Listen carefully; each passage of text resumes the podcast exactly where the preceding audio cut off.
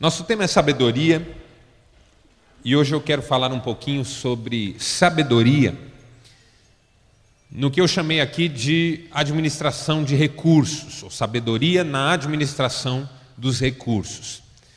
Mas é importante dizer que a Bíblia jamais pretendeu ser um manual sobre o modo como nós ganhamos, gastamos, investimos ou aplicamos o nosso dinheiro. A Bíblia é um livro escrito para todas as épocas, embora também retrate uma época muito específica. Alguns textos retratam um período muito específico, mas é um livro atemporal e que trabalha muito mais do ponto de vista dos princípios do que das orientações menores a respeito de dinheiro, de economia, de administração e assim por diante. Então não me caberá aqui falar sobre modelos, formas, jeitos de ganhar, de investir, como cuidar do que você tem. Não é exatamente sobre isso que eu quero falar.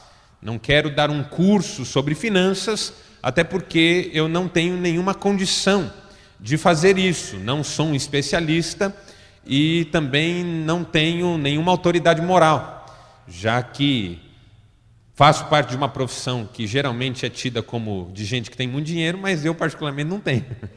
Né? Eu sei que os pastores costumam. Não, não sei de nada. Então, vamos seguir em frente, vai. Então não é da minha alçada tratar dessas questões. Eu acredito que há muitas pessoas aqui que teriam muito mais condições de falar sobre questões financeiras do que eu. Mas como a gente pensa de um ponto de vista da vida, dos relacionamentos e daquilo que diz respeito ao nosso coração, eu selecionei alguns textos e algumas ideias que eu acredito que a Bíblia nos coloque diante dos olhos para que a gente aprenda o que é fundamental nessa área e faça o que quer que a gente tenha que fazer da melhor maneira possível. Eu acho que existem alguns princípios que estão na base, como que no fundamento dessa nossa construção financeira, patrimonial, e é sobre isso que eu quero falar nessa noite, tá bom? Então eu queria ler com você antes de nós começarmos esses versículos de Provérbios que estão colocados no seu material, e aí sim nós vamos compartilhar alguns princípios. Quem confia nas suas riquezas cairá, mas os justos reverdecerão como a folhagem. Os bens que facilmente se ganham, esses diminuem, mas o que ajunta a força do trabalho terá aumento. Melhor é o pouco, havendo temor do Senhor, do que grande tesouro onde há inquietação. As riquezas multiplicam os amigos, mas ao pobre o seu próprio amigo o deixa. Mais vale o bom nome do que as muitas riquezas, e o ser estimado é melhor do que a prata e o ouro. Não te fatigues para seres rico, não apliques nisso a tua inteligência. Porventura fitarás os olhos naquilo que não é nada? pois certamente a riqueza fará para si asas, como a águia que voa pelos céus. Duas coisas te peço, não mas negues antes que eu morra. Afasta de mim a falsidade e a mentira. Não me des nem a pobreza, nem a riqueza. Dá-me o pão que me for necessário, para não suceder que, estando eu farto, te negue e diga quem é o Senhor, ou que empobrecido venha furtar e profane o nome de Deus. Até aqui.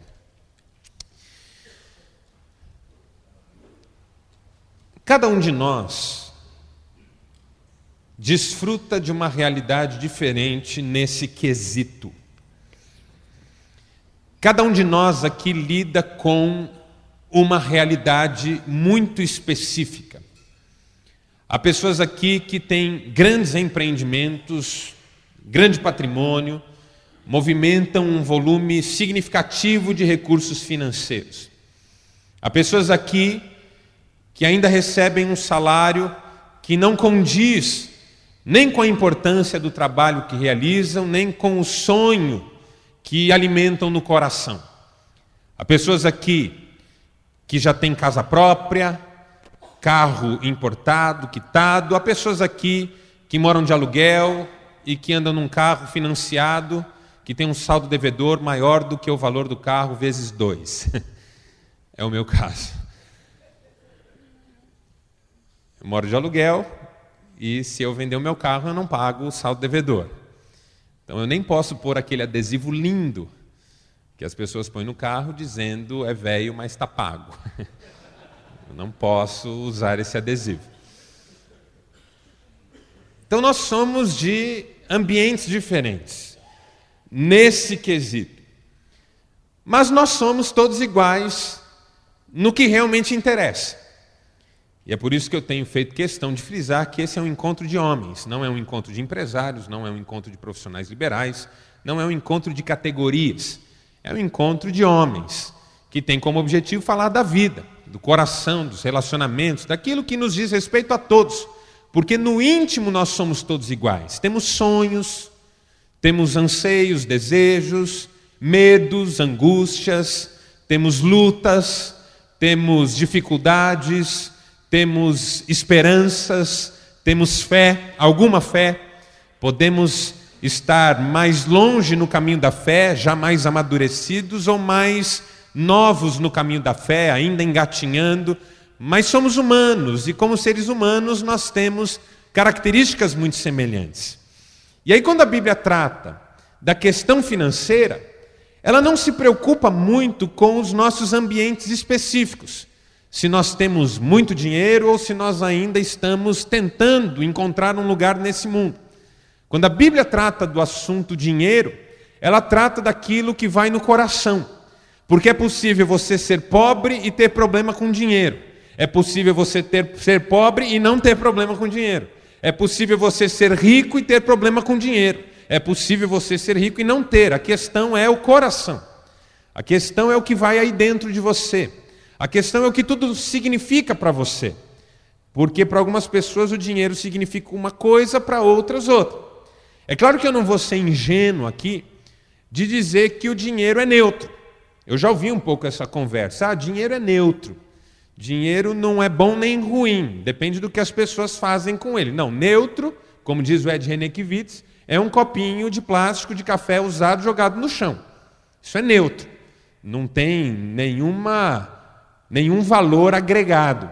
Dinheiro não é neutro. Se você passa por um copinho de plástico jogado no chão, pode ser que você pegue e ponha no lixo, pode ser que você largue. Mas se você passar por uma nota de 100 reais, a conversa é diferente.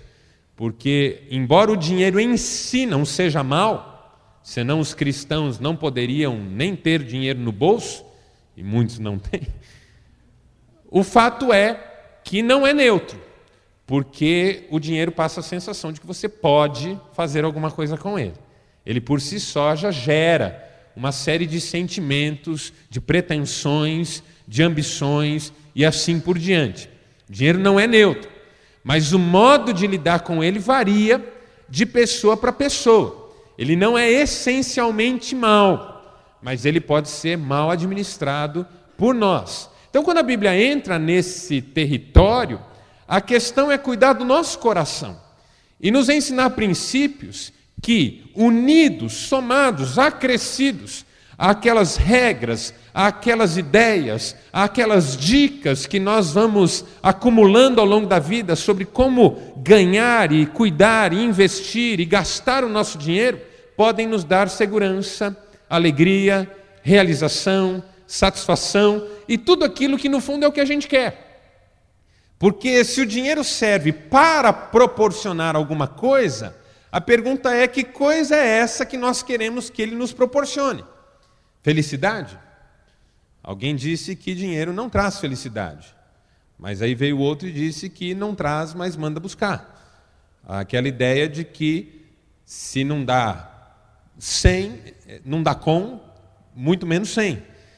O João Betting um dia pediu para um sujeito engraxar o sapato dele, numa saída de hotel. E aí o menino entrou numa conversa com ele, e ele foi conversando, e o menino estava encantado com a vida que ele levava. E aí o João Betting percebeu que o menino estava muito encantado e falou: Olha, eu já vou te avisar. dinheiro não traz felicidade, viu? Aprendi por experiência própria. Aí o menino falou assim para ele: Ah, doutor, mas eu não vejo a hora de eu ter essa experiência própria.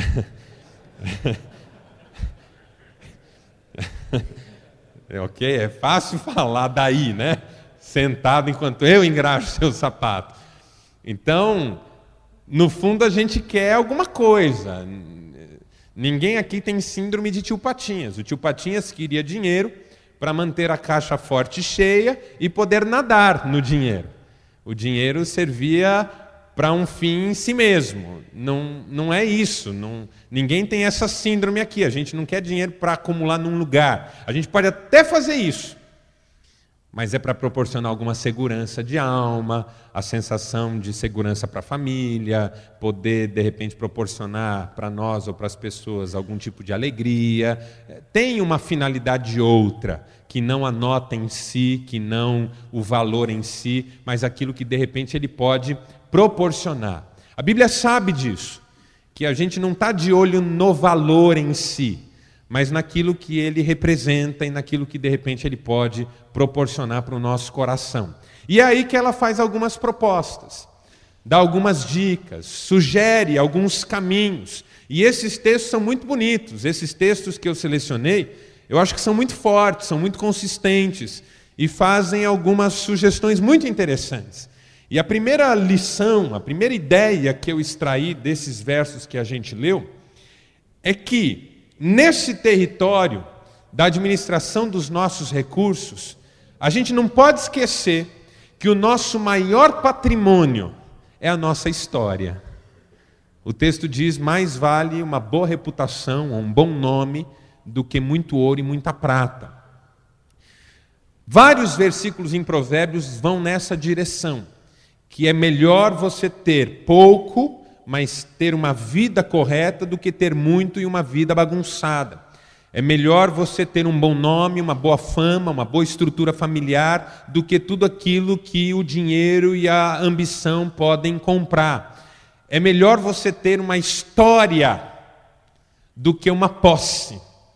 O maior patrimônio de uma pessoa é a sua história não é o que ela conquista em termos materiais, mas aquilo que ela se torna. Quando a gente pensa em posse, a nossa relação com as posses é quase geográfica, é 90% espacial. A nossa relação com o que a gente tem envolve abrangência. Então eu tenho uma casa, a Xuxa, por exemplo, dando uma entrevista para o Jô Soares há muitos anos, comentou que ela andava pelo Rio de Janeiro e a produtora do programa dela dizia assim: Ó, oh, você tem um apartamento nesse prédio. Ah, é? É. Onde mais? Ah, naquele ali também. Ah, é? Eu tenho um apartamento ali? Tem. Ali você tem a cobertura. Ah, a cobertura daquele prédio é minha? É, a cobertura daquele prédio é sua. E ela foi sendo informada no trajeto de coisas que ela tinha, mas que ela não conhecia e que estavam localizadas no espaço. Quando a gente pensa em termos de posse, as categorias da nossa reflexão são espaciais, abrangentes. A minha empresa, quantos funcionários, quanto produz, para quem vende, até onde chega. Ah, estou vendendo para a China, estou vendendo para o Japão, estou vendendo para os Estados Unidos, estou vendendo para a África do Sul, estou vendendo para vários países da Europa. É abrangência, a nossa relação com a posse é abrangente, ela se estende, é espacial. Eu tenho uma chácara, tem tantos metros quadrados, tem tantos alqueires, tem tantos, sei lá o quê. Eu tenho uma fazenda, ela vai de tal ponto até tal ponto. Eu tenho um carro, o motor dele é 2.0, ele vale tantos mil reais. É abrangência. Quando a gente pensa em história, a abrangência não tem tanta relevância quanto a linearidade. Se a posse é espacial, a história é temporal. A história é o curso da minha vida. E a minha história envolve momentos em que a minha espacialidade estava reduzida e momentos em que a minha espacialidade estava expandida. A minha história envolve momentos de grande fartura e envolve momentos de privação. A minha história envolve momentos em que tudo que eu queria vencer na vida, e a minha história envolve momentos em que eu daria tudo o que eu tenho para comprar aquilo que eu perdi. A minha história se impõe sobre a espacialidade das minhas posses. Porque qualquer um aqui trocaria tudo que tem na vida para salvar um filho que está morrendo de câncer. Qualquer um aqui abriria mão de fazenda, apartamento, empresa, para salvar um pai, um irmão que está partindo com uma enfermidade, ou para tirar um filho das drogas, ou para salvar um casamento que está desmoronando, mas o amor ainda vai no coração. Veja, quando a Bíblia olha para nós, ela não se encanta com a espacialidade das nossas relações. A Bíblia não liga muito para onde a gente chega com o nosso domínio. Esse é um princípio imperialista. Por exemplo, Alexandre o Grande. Alexandre o Grande acabou sendo um fracasso do ponto de vista histórico, porque ele confundiu história com espacialidade, com abrangência. Ele queria que os seus domínios se estendessem até a Rússia, até onde é a Rússia. Ele queria chegar longe. Napoleão, por exemplo. Napoleão também quis chegar para aqueles lados, quis conquistar o território mais longínquo. Tiveram histórias curtas, infames, Alexandre queria ser o grande nome na história e foi ultrapassado rapidamente pelo Império Romano que vem na sequência dele. É, ele confundiu a linearidade da história com a, a espacialidade das nossas conquistas materiais. E quando a gente faz isso, a nossa história se torna uma vergonha. Porque importa conquistar a qualquer preço. Alexandre estabeleceu para si mesmo que importava conquistar a qualquer preço, ainda que perdendo seus homens, perdendo a sua família e perdendo finalmente seu reino. Napoleão entendeu que importava conquistar a qualquer preço. Hitler entendeu que importava conquistar a qualquer preço. Todos eles pensaram geograficamente, espacialmente, até onde a gente vai chegar. E a pergunta do coração que teme a Deus é: até quando? Não é até onde. A pergunta não é até onde vai a sua fazenda. A pergunta é até quando você vai fazer da sua vida um instrumento de ganhar dinheiro e até quando você vai fazer da sua vida um instrumento de bênção para as pessoas que estão ao seu redor. É uma questão mais linear, de tempo. A gente tem não um lugar para chegar, mas um ponto da história. A gente quer que um dia os nossos filhos continuem a nossa trajetória. Mas se a gente deixar uma trajetória só espacial, os nossos filhos vão por tudo a perder.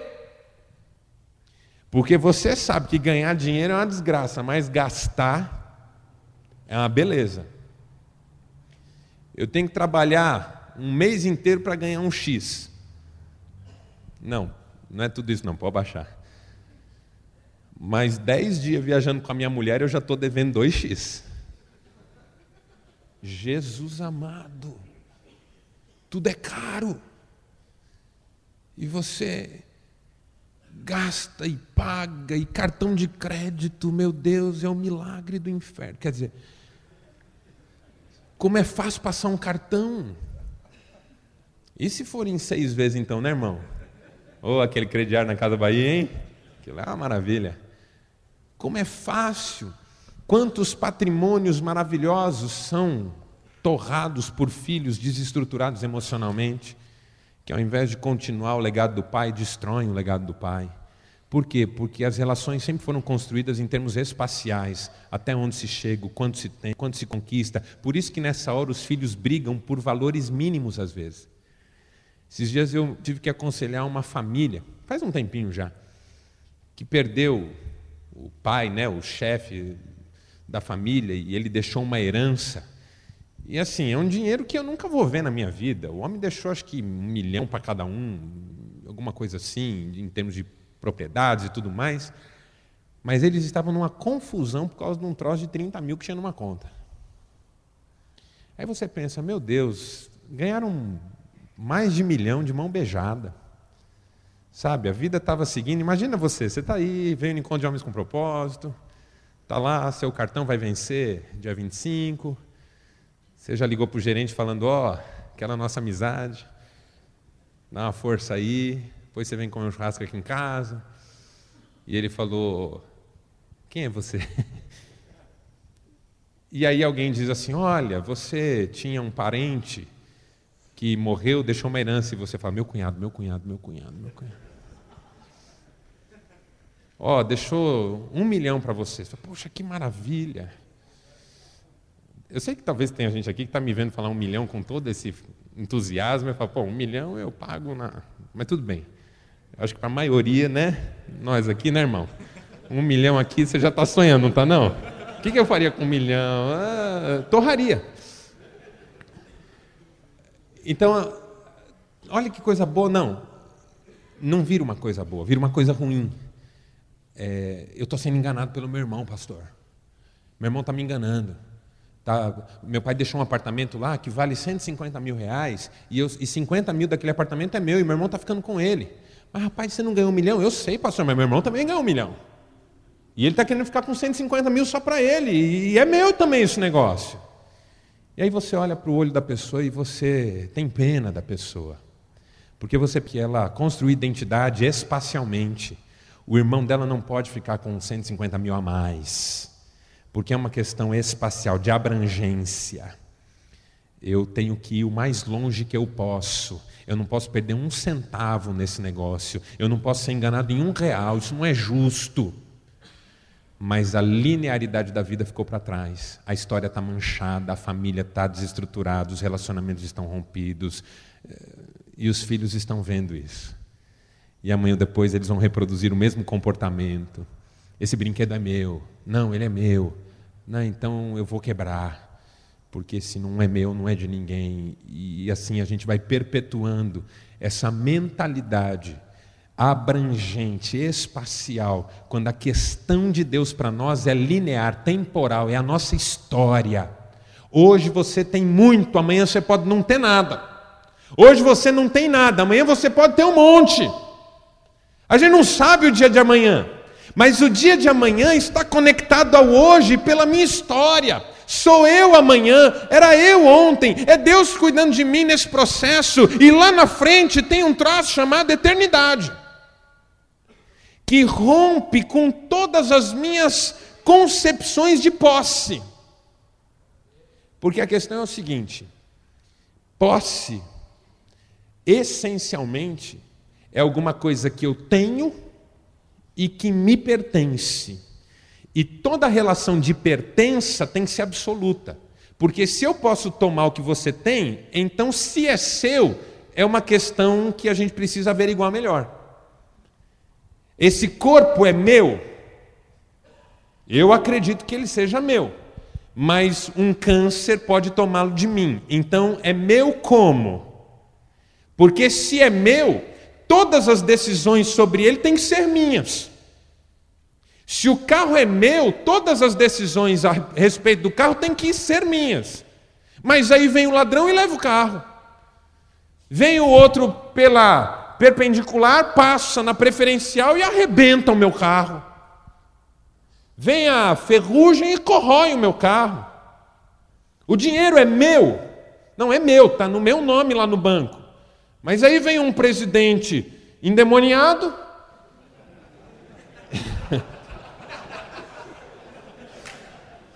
eu estou criando, eu estou falando hipoteticamente, ok? e pega o meu dinheiro e diz para mim que não é mais meu. Então, o que, que é meu? O que, que eu estou chamando de posse nessa vida? O que é que me pertence que não me pode ser tomado? Só a minha história. É o meu nome. Quando a Bíblia diz que o nome do crente está escrito no livro de Deus, é uma maneira de atestar a força da história. É o nome que não se perde todo o resto se perde. Essa roupa que você está usando hoje, se nós estivermos juntos daqui a 10 anos, talvez nenhum de nós tenha essas roupas mais. E se tiver, vai precisar de muita oração. E de alguma ajuda também. A gente pode dar uma compartilhada aqui. Por quê? Porque vai passar. Não é? Os cabelos de já foram. A saúde física, às vezes, já foi. Então, o que é que nós estamos chamando de posse? Que não nos possa ser tomado pela vida, por outras pessoas, pelos reveses que às vezes nós encontramos pelo caminho. A única coisa que eu tenho que nunca vai se perder é a minha história. E quando a minha história é uma história com Deus, ela não só perpassa essa existência, como ganha a eternidade. Que é o que a Bíblia chama de céu. Ganha a eternidade.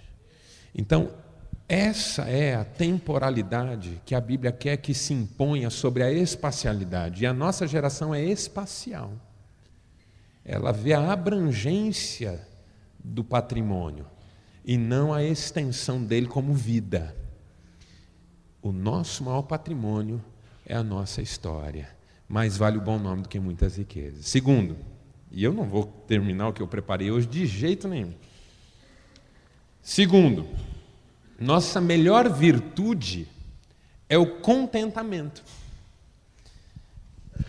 Quando a gente pensa em termos de posse, a nossa melhor virtude é a esperteza, a habilidade de negociar. A nossa melhor virtude é a força para impor sobre os outros o nosso modo de pensar. Quando o que está em jogo é a detenção do recurso material, o domínio dele, então as nossas qualidades são aquelas que nos fazem impor os nossos desejos, ideias, vontades sobre as pessoas que estão ao nosso redor. Então a gente diz assim: Fulano, Fulano é esperto, Fulano, Fulano é um negociador, Fulano, Fulano é criativo. E essas virtudes nós valorizamos porque elas apontam para nós gente que consegue se impor no espaço e expandir o domínio.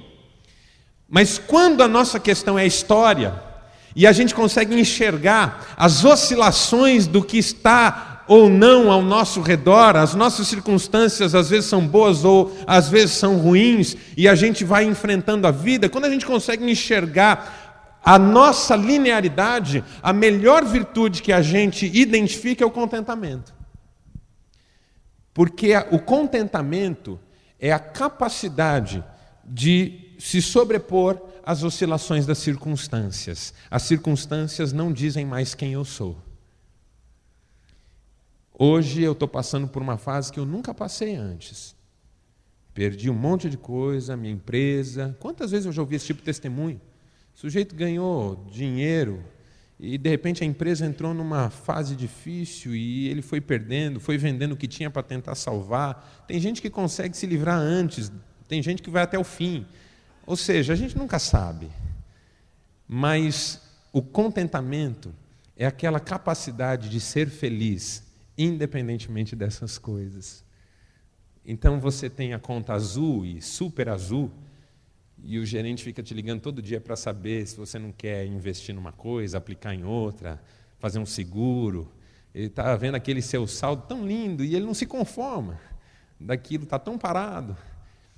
Ou você tem um saldo tão negativo que o gerente já está perguntando assim como quem não quer nada: Você tem geladeira? Você tem, você tem TV lá? Você está assistindo o jogo? Você está assistindo a Copa? Tô, é, que como é que é a sua TV?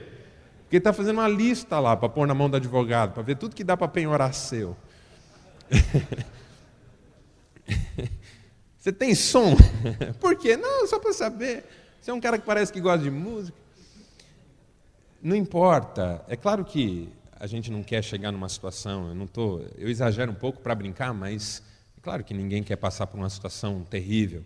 Mas o contentamento diz que não importa o que são as minhas circunstâncias, importa quem sou eu no trato com cada uma delas. O apóstolo Paulo escreveu assim: Eu sei estar contente em toda e qualquer circunstância. Eu aprendi isso. Eu sei passar necessidade, eu sei ter fartura.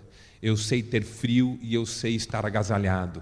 Eu sei ter uma mesa com muito alimento diante de mim e sei o que é passar fome. Eu tudo posso naquele que me fortalece. Esse contentamento é uma marca de quem aprendeu que a vida é mais importante do que os bens. Jesus disse: cuidado, a vida de um homem não consiste na abundância dos bens que ele possui. Terceiro, deixa eu correr um pouquinho, para ver se a gente pelo menos pontua os últimos dois pontos que eu trouxe aqui. Nesse processo, o nosso pior inimigo é a inveja. Quando você entende a história como o maior patrimônio, o contentamento como a melhor virtude, você também vai chegar à conclusão que o pior inimigo, o pior defeito, o pior obstáculo que você enfrenta é a inveja.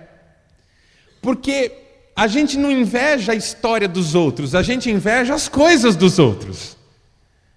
Eu não tenho inveja de você ser filho do seu pai, de ter nascido onde você nasceu. Pode até acontecer que um lunático tenha inveja dessas coisas.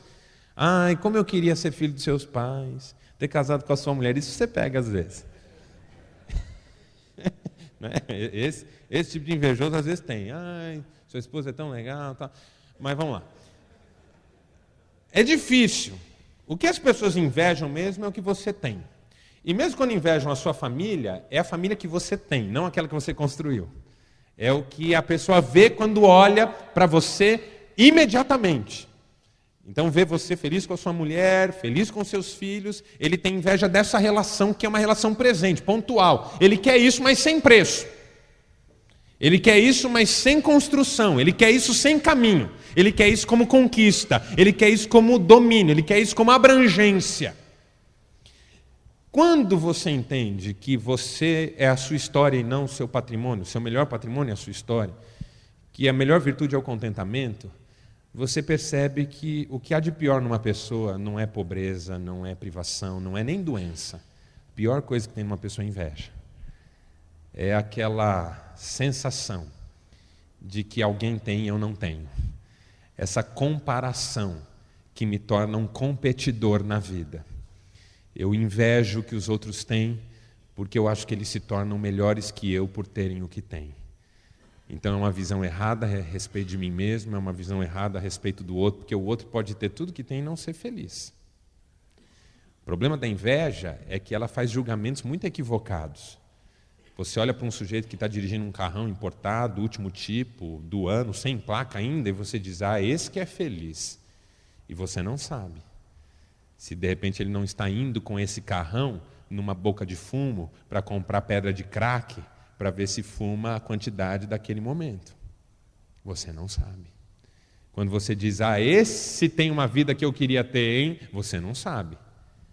Os nossos jovens estão aí, todos desejosos de serem ídolos do cinema, da televisão, da música, e nós estamos acompanhando todos os dias os escândalos que essas pessoas protagonizam cadeia, drogas e uma série de infelicidades que elas demonstram por não estarem preenchidas no seu coração. O problema quando a gente inveja é que a gente inveja o domínio e a gente esquece da história, o caminho. Você quer fazer. Veja, isso acontece, na Bíblia. Lembram-se que uma mãe vai falar com Jesus sobre os seus dois filhos? E ela pede, ela faz um pedido. Se você não conhece o texto, ele diz assim: que uma mãe chegou até Jesus e disse: Senhor, Dá-me que os meus dois filhos sentem-se, um à tua direita e o outro à tua esquerda, quando vieres no teu reino. A cabeça dessa mãe era constituída em termos de abrangência e domínio. Jesus tem um reino, e eu queria muito que os meus filhos fizessem parte do domínio, da liderança desse reino. Eu queria que eles tivessem uma direita e uma esquerda. Eu queria que eles fossem reconhecidos como gente que tem importância nesse reino, que é o sonho de toda mãe. As mães que intercedem pelos seus filhos muitas vezes estão dominadas pelo seu desejo de abrangência. Aí Jesus faz uma pergunta. E a pergunta de Jesus é curiosíssima.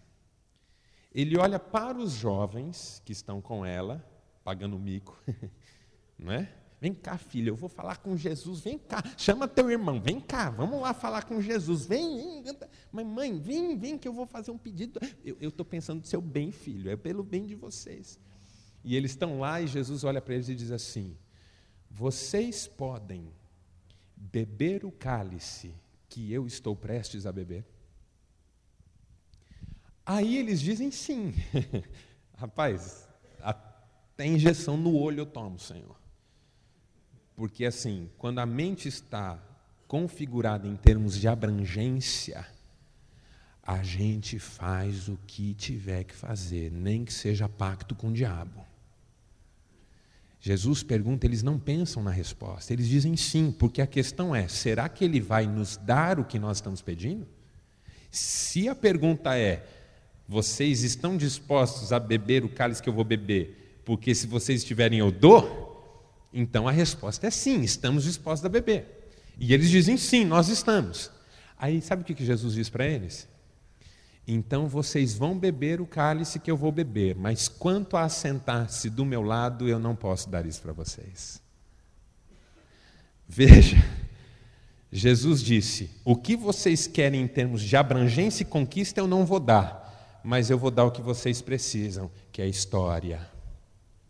Vocês estão invejando coisa errada, vocês estão invejando o meu domínio, quando vocês deveriam se inspirar na minha caminhada. A questão não é. Sabe como a gente traduziu isso num ditado muito feio nosso, mas bem popular? Como é que a gente fala? Quem lembra? Todo mundo vê? Falou o bebum da nossa reunião. não é isso? Todo mundo vê as pingas que eu tomo. É horrível esse ditado, mas ele trata desse, dessa nossa tendência. Todo mundo vê as pingas que eu tomo, mas não os tomos que eu levo. A gente vê abrangência, domínio, conquista, a gente não vê história, caminhada, preço. A gente inveja, porque a gente não dá o devido valor à nossa história. Porque quando a gente enxerga Deus na nossa história, a gente descobre que pode chegar a qualquer lugar. Essa é a bênção. Que de repente eu não preciso invejar ninguém, porque o que o outro tem não tem nada a ver comigo. O que eu tenho que é mais importante é uma caminhada marcada pela fidelidade, pela bênção, pelo cuidado de Deus, e isso ainda vai me levar longe. É isso que eu quero. Eu quero uma caminhada, eu quero uma história, e por isso eu não tenho inveja. A inveja é uma coisa que eu deixo para trás. E a última, último ponto, que não vai dar nem para explicar, porque a gente já está no horário, é que o nosso critério de sucesso, talvez eu volte nisso semana que vem, o nosso critério de sucesso passa a ser o trabalho bem feito e não a recompensa que ele merece, ganha ou deixa de ganhar. É o que o texto diz, né? O que é feito com um trabalho bem feito vale a pena. O nosso critério de sucesso não é mais o quanto a gente ganhou pelo que fez, mas com que qualidade a gente faz o que faz e com que coração a gente faz o que faz. Vamos ficar em pé para orar? Semana que vem eu tento voltar, se for possível, nesse tema. Tá bom? Primeiro, Pai, que o Senhor nos dê graça no restante desse dia. Cada um de nós precisa de descanso agora. Descanso para o corpo descanso para a mente descanso para o espírito. Que o Senhor nos conserve, desejosos de aprender e de crescer. Que o Senhor nos ensine que o nosso patrimônio é a nossa história. Que a nossa melhor virtude é o contentamento. Que o nosso pior inimigo é a inveja. E que o nosso verdadeiro critério de sucesso é o trabalho bem feito, porque o Senhor tem nos dado saúde todo dia, o Senhor nos tem dado mãos capazes de trabalhar, pernas capazes, uma mente fértil e abençoada, e nós queremos fazer sempre o melhor para o Senhor, independentemente do quanto valha o que a gente esteja fazendo em termos numerários Queremos que o que a gente faz seja bem feito para honrar o Senhor e abençoar as pessoas que estão perto de nós. É a nossa oração em nome de Jesus. Amém.